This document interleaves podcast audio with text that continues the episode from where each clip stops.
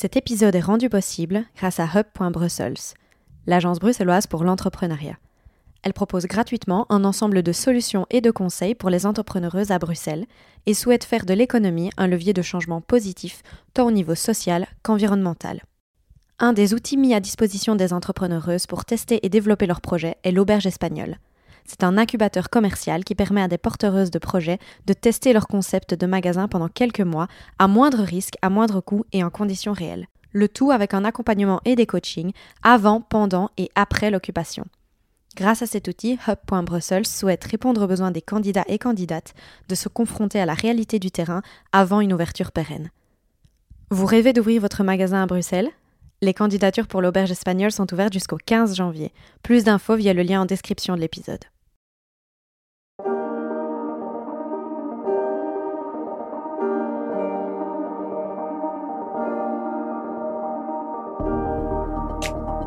Parler du vivant pour sauver ce qu'il en reste, c'est l'ambition de notre génération. Dans ce podcast, je donne la parole aux acteurs du changement, ceux qui croient et agissent en faveur d'une transition écologique et sociale, ceux qui brisent les codes et créent la société de demain. Je m'appelle Laurie, je suis l'hôte d'Epicéa et j'espère que ces conversations révéleront en vous le chemin du possible. Si le podcast vous plaît, n'hésitez pas à donner une note sur Apple Podcast ou Spotify et à le partager sur les réseaux sociaux ainsi qu'à vos proches.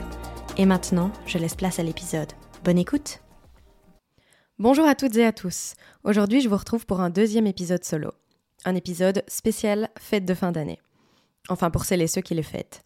Parce que les fêtes de fin d'année, c'est aussi le festival aux reproches et aux attaques en tout genre, surtout quand on est quelqu'un d'engagé et qu'on aime faire connaître ses valeurs.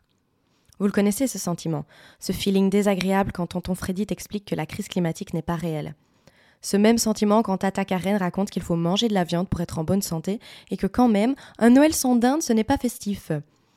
Ce moment tant redouté du repas de famille où toute polémique est divertissante, alors quoi de mieux qu'un bon débat stérile en attaquant le ou la militante en chef à table? Les fêtes de famille, c'est pas toujours rose pour tout le monde. Certaines personnes ont même dû couper les ponts avec une famille toxique, et je mesure personnellement ma chance d'avoir des proches respectueux. Je précise que je parle de ma position de privilégiée là, c'est-à-dire que je suis une femme blanche, cisgenre, dans une famille qui a plus ou moins les mêmes euh, caractéristiques. Euh, je suis également hétérosexuelle et donc je ne suis pas attaquée sur ces aspects-là de, de ma vie. Et j'entends bien et je suis très consciente que ce n'est pas le cas pour tous et je suis vraiment désolée si vous subissez des préjudices euh, à propos de ces aspects de votre vie. Néanmoins, à table, je vais aussi être la personne relou qui va remarquer une une remarque misogyne ou une remarque euh, raciste et qui ne va pas la laisser passer, bien qu'elle ne me porte pas de, en tout cas pour le racisme, elle ne me porte pas de préjudice de manière directe. Mais qu'on se le dise, c'est surtout à cause de mon côté écolo et militante pour la justice climatique et sociale que je suis souvent euh, attaquée. Je me suis donc dit qu'il pourrait être utile de discuter aujourd'hui de mes 5 tips pour calmer les débats stériles et de ne pas perdre la face.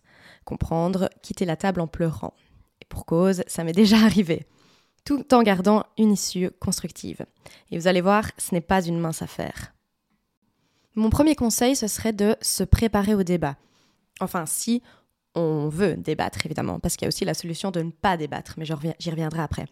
Si on veut débattre parce qu'on veut défendre ses idées et que c'est trop compliqué pour nous de les garder à l'intérieur, c'est personnellement souvent mon cas. Remarquez, il y a des fois où je choisis personnellement de ne pas débattre parce que je sais que c'est peine perdue.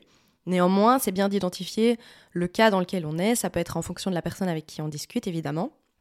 Mais en tout cas, si on sait que on va débattre, alors autant se préparer et arriver avec des armes. C'est toujours plus simple d'ailleurs d'arriver au front armé. Ayez par exemple des chiffres en tête, des sources, des études. Quoi de mieux pour calmer un climato-sceptique qu'une donnée scientifique tangible? Les chiffres de base, par exemple, il fera 50 degrés à Bruxelles en 2050. Il y a d'ailleurs un consensus scientifique euh, de 97% des scientifiques sur cette donnée.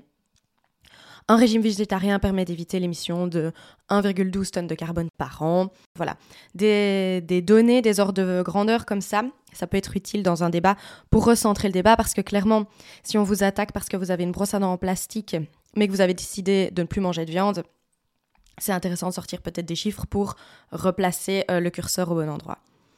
Évidemment, si c'est un sujet dont vous avez l'habitude de discuter, ben vous avez déjà toutes et tous probablement les clés en main. Mais un petit reminder ne fait jamais de mal au cas où on perd son sang-froid.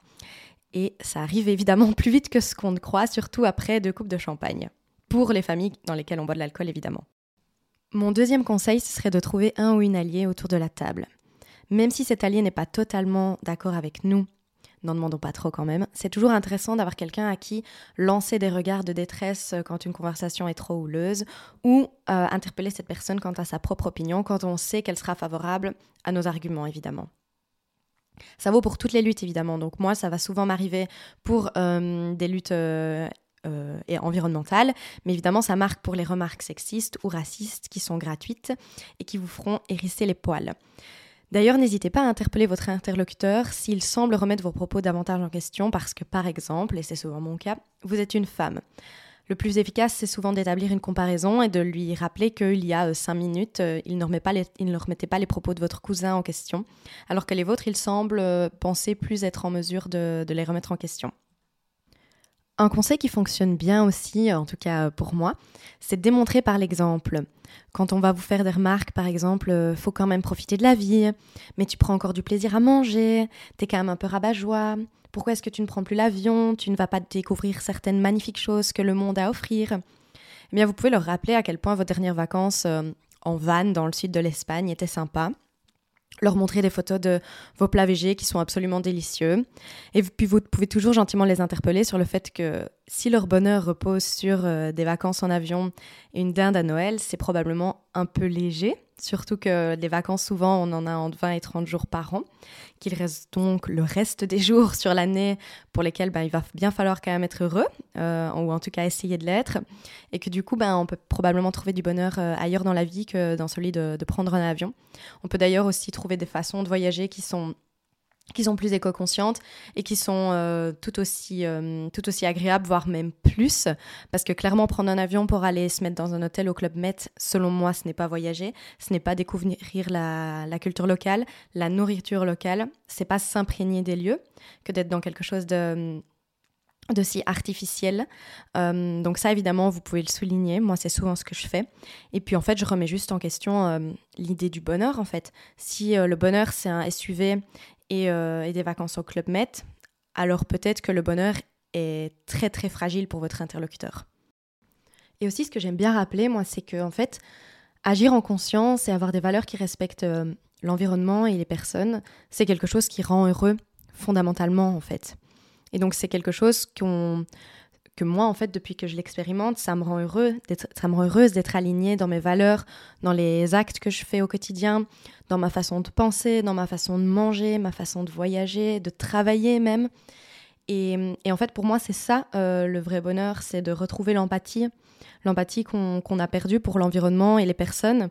Parce que clairement, acheter de la fast fashion, c'est manquer d'empathie. Alors évidemment, on le fait pas consciemment quand on le fait Néanmoins, quand on se pose la question, c'est hum, dramatique d'oublier que derrière un t-shirt, il y a quelqu'un qui l'a fabriqué. Parce qu'on a perdu le sens de l'humain, le sens euh, bah, de l'empathie pour l'humain que, hum, j'espère qu'on avait auparavant. Et en tout cas, même si on ne l'avait pas, bah, j'espère qu'on va pouvoir le retrouver. Et donc ça, c'est intéressant de recentrer le débat là-dessus. C'est, OK, hum, ton, ton SUV te fait plaisir, mais euh, la construction de celui-ci a pollué énormément d'eau, de sol, et surtout à précariser des populations entières. Et, finalement, est-ce que, est que ça te rend aussi heureux une fois que tu as conscientisé la chose? J'en suis pas certaine. Mon avant-dernier conseil, euh, ce serait mettre des limites au débat. Parce qu'il y a des personnes pour qui débattre, c'est un sport, même quand les sujets ne les importent que peu. Par exemple, débattre du féminisme avec un homme, c'est souvent très compliqué parce qu'en fait, en tant que femme, moi, ça va me toucher personnellement. Donc ça va taper dans l'émotionnel. Alors que pour un homme, bah, ça va le toucher en tout cas de manière plus indirecte. Et donc le débat sera stérile si cette personne est bornée et ne veut pas m'écouter, tout simplement parce que ça ne le concerne pas. Et donc en fait, il faut vous rappeler qu'a priori, vous n'êtes pas le camarade de tennis euh, de votre interlocuteur et donc vous n'êtes pas obligé de pratiquer avec eux leur sport euh, du débat. De plus, si ces personnes veulent débattre, très bien. Alors centrez le débat sur des informations tangibles. Demandez-leur leurs sources, parce que débattre sur euh, la crise climatique et sociale, le féminisme, l'antiracisme, c'est pas une question, c'est pas une question d'opinion en fait, c'est une question de fait. Et donc vous pouvez également conclure en leur euh, recommandant des sources, des articles, des podcasts, comme celui-ci peut-être, et vous pouvez même proposer de reprendre le débat ensuite, si ce n'est pas euh, peine perdue, et de consulter leurs sources à eux. Et souvent en fait, vous allez voir que quand quelqu'un vous énonce quelque chose de profondément problématique, souvent il n'y a pas de source derrière, il y a juste... C'est juste dogmatique, c'est juste idéologique, et il y aura rien qui pourra le qui pourra l'attester derrière. Et donc en fait, si vous remettez le débat sur euh, sur des bases critiques, des bases tangibles, euh, bah, cette personne va se sentir un peu un peu bête d'avoir sorti euh, des arguments pareils. Et, du coup, en fait, bah, ça vous donnera ça vous donnera potentiellement accès à, bah, à, dénoncer et à argumenter contrairement à ce que cette personne vous avance. Je vais vous donner un exemple parce que quelque chose qu'on entend souvent dans le milieu écolo, c'est le euh, oui mais nous les Européens on peut pas faire grand chose, euh, regardez les Africains plutôt.